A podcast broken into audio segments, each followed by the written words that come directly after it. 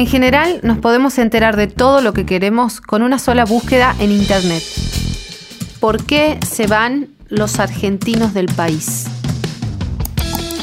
Pero en ese mar de información a veces no conseguimos salir de nuestras dudas. Hoy es martes 21 de septiembre. Mi nombre es Carolina Cerveto y esto es Sin lugar a dudas, un podcast de la Gaceta en el que vas a entender la actualidad de una forma distinta. Estás escuchando La Gaceta Podcast.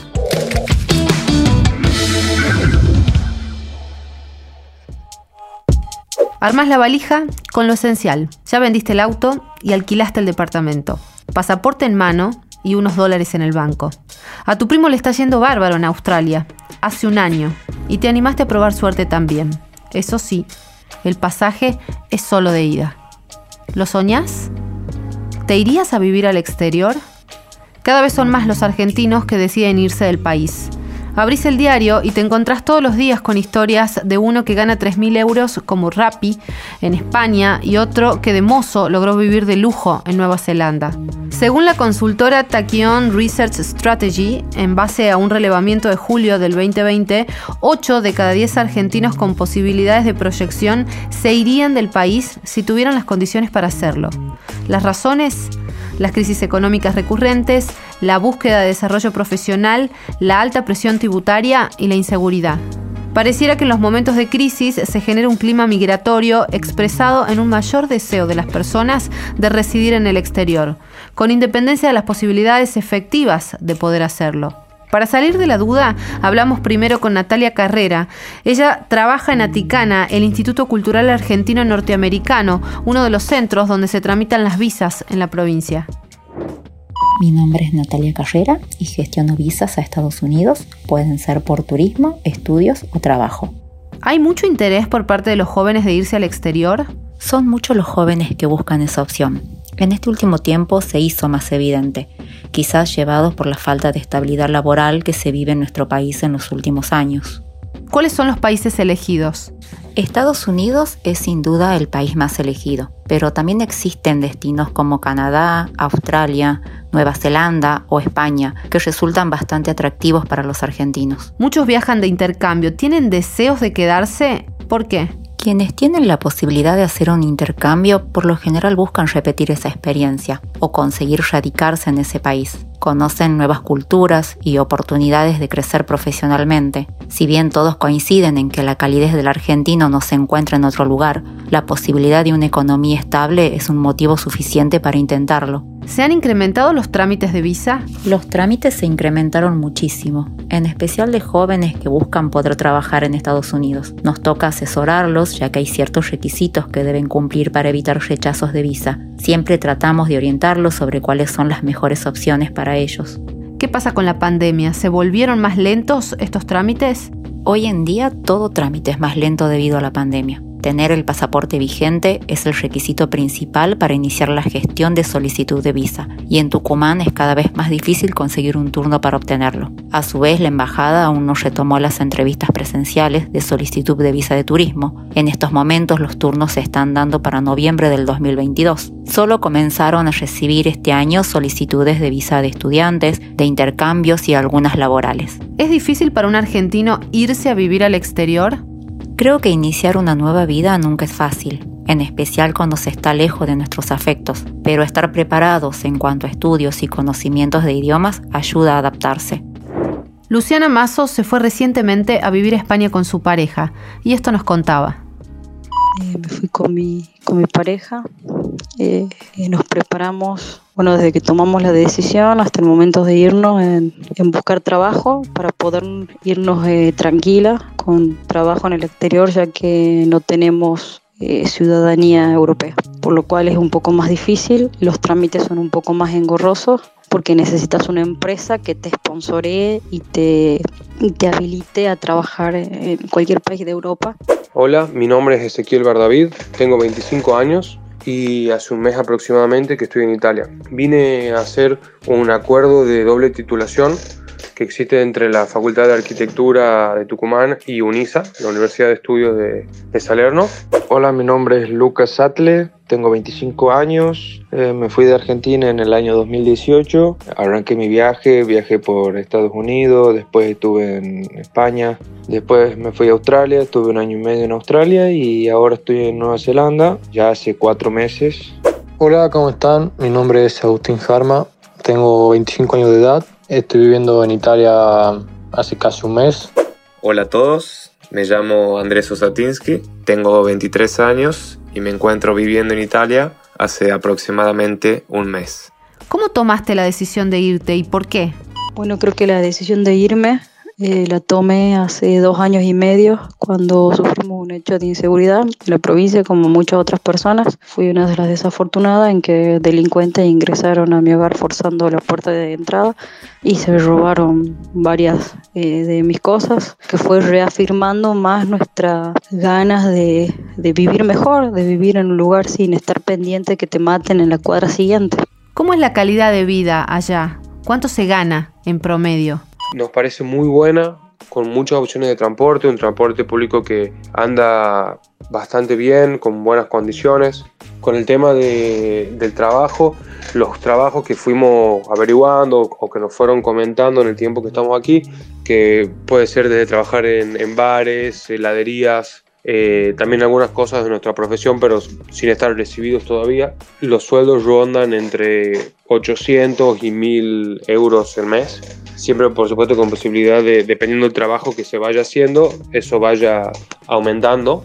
¿Qué tiene de similar y qué tiene de diferente ese país? ¿Cómo es la gente ahí? La verdad que la sociedad es, totalmente diferente, la gente es muy ubicada, eh, amable, eh, te tratan bien, se dan cuenta que no sos de aquí porque, bueno, hablo un inglés un poco diferente a la gente de aquí y la verdad que siempre se adaptan o buscan adaptarse para que te sientas cómodo lo que tiene similar Italia a la Argentina pienso que tiene que ver con la sociedad, con la gente. La verdad que los italianos son bastante parecidos a nosotros en ese sentido.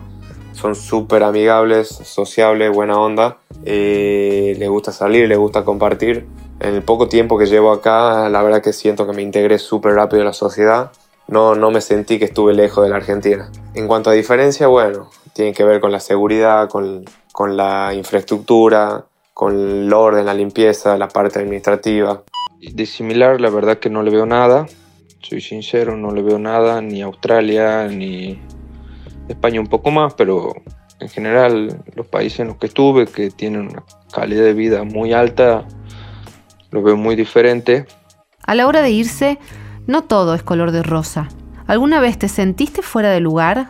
¿Pensaste en volver? Y la verdad que sí, sí me sentí fuera de lugar varias veces por costumbre que tengo, porque realmente somos más sucios, eh, no respetamos la limpieza en las calles, no respetamos un montón de cosas que afuera sí se respeta. Eh, ponerle aquí en Nueva Zelanda, eh, se separa, se tiene un compo de comida para tirar la comida, el, el, basurero y una caja de reciclaje donde se tiene que realizar obligatoriamente por casa el reciclaje y todos los martes pasa un camión de gobierno y retira el reciclaje o sea, la gente es mucho más ubicada en ese sentido y cuida mucho más el país que lo que hacemos nosotros.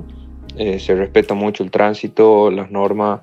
Creo que al llegar aquí a un país diferente, con otro idioma, con otra gente, otra cultura, siempre al principio te sentí fuera de lugar hasta que te va adaptando. Creo que empezar quedarme o no, no es una cuestión de, no sé si de oportunidad, porque creo que la oportunidad se genera cada uno en el lugar donde esté. Creo que el lugar o el contexto físico no, no condiciona si quedarse en un lugar. Creo que donde te puedo llegar a tener oportunidades porque cada uno se genera sus propias oportunidades, pero sí creo que esto que estoy haciendo te abre mucho las puertas para generar otras cosas que por ahí capaz que uno nunca se le imagina o llega a poder pensar y inevitablemente se abren otras oportunidades. Y si pensé en quedarme, sí, sí, por supuesto que algo que ronda en la cabeza. No sé si para siempre, pero sí, una vez finalizado este año y medio, me, me llama mucho la atención de quedarme un rato más en el país. La verdad que lo que voy viendo me encanta. Una vez estando aquí, los pensamientos sobre Argentina, la verdad que sumamente esperanzador y positivo, me, me hizo pensar que con un poco de orden en algunas cuestiones diarias, un, poco de respeto por las normas, por el, por el prójimo. Si bien parece poco o suena poco, la verdad que se cambia un montón y podemos resumirlo, la verdad, a una cuestión de, educación y respeto. Y algo que me encantaría destacar es que es la, fomentación de este tipo de intercambio, porque claramente uno al volver y haber visto las cosas que uno vio, compartir con chicos de distintos países del mundo, eh, claramente puede enriquecer al, lugar de origen. Santiago Garmendia es sociólogo y nos explica por qué ocurre este fenómeno. Según una encuesta, el 74% de los jóvenes quieren irse del país. ¿Por qué se dan estos fenómenos? ¿Por qué muchos argentinos deciden irse del país? ¿Puede explicarse esto por la crisis únicamente? Nada más argentino que querer irse, ¿no? Y que, repudiar a Argentina también, ¿no? Es como una especie de... Hay como una cuestión entendible, sí, también de eso. Y bueno, y se da en un segmento de gente que tiene, que, tiene una, estructura aspiracional, digamos, ¿sí? O sea, quiere progresar. También en ese sentido creo que se muestra que nuestro país tiene un, un sistema de educación, un sistema educativo bueno, muy bueno, y también que del paso de recibirse a trabajar es, muy grande. Entonces, eh, en cierto sentido, lo que están recibiendo los chicos es una, porque una encuesta sobre jóvenes que, estudia, que estudiaron o que estudian, que se están por recibir, sienten ese abismo ¿no? del salto. Que la gente se vaya y venga no es malo en sí mismo, me parece. Lo que es malo son las razones por las cuales lo hacen porque digamos, o sea, me parecía lo más natural del mundo, pero aquí hay una cuestión más que tiene que ver con eh, huir, huir, parece que la palabra, una huida. Entonces, eh, ya hemos tenido exilios políticos, pero ahora tenemos otros tipos de exilio y, fíjate que, eh, que sí es cierto que uno de alguna manera valora cuestiones de, del país, de nuestra tradición, pero que también hay ciertas cuestiones que han quedado de alguna manera, o sea, digo, la distancia que hay entre nosotros y los chicos es enorme. Ya sé que se mueven familias enteras, pero me parece que el fenómeno ese de la familia entera es distinto al que se planteaba con respecto a los jóvenes. ¿Qué pensás de Argentina? Bueno, cuando pienso en Argentina creo que siempre hay como sentimientos encontrados, porque creo que es un hermoso país, culturalmente muy rico, con una base muy buena, pero creo que el trabajador promedio, el que trabaja en relación de dependencia y el que no, el que trabaja el día a día en negro, eh, le cuesta cada vez más eh, construirse un futuro, comprarse eh, una casa, tener estabilidad. Creo que la estabilidad es lo que más influye a cualquier persona, ¿no? A irse a buscar una mejor, más oportunidades. Creo que para agregar algo más a lo que dije, creo que si uno tiene la capacidad de darse cuenta lo que está mal en un lugar, creo que tiene la capacidad para cambiarlo.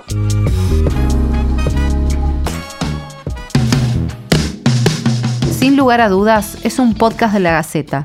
Una vez por semana vas a tener un nuevo episodio para escuchar. Seguinos en Spotify para que formemos parte de tu rutina matutina. No te quedes con la duda. Esto fue La Gaceta Podcast.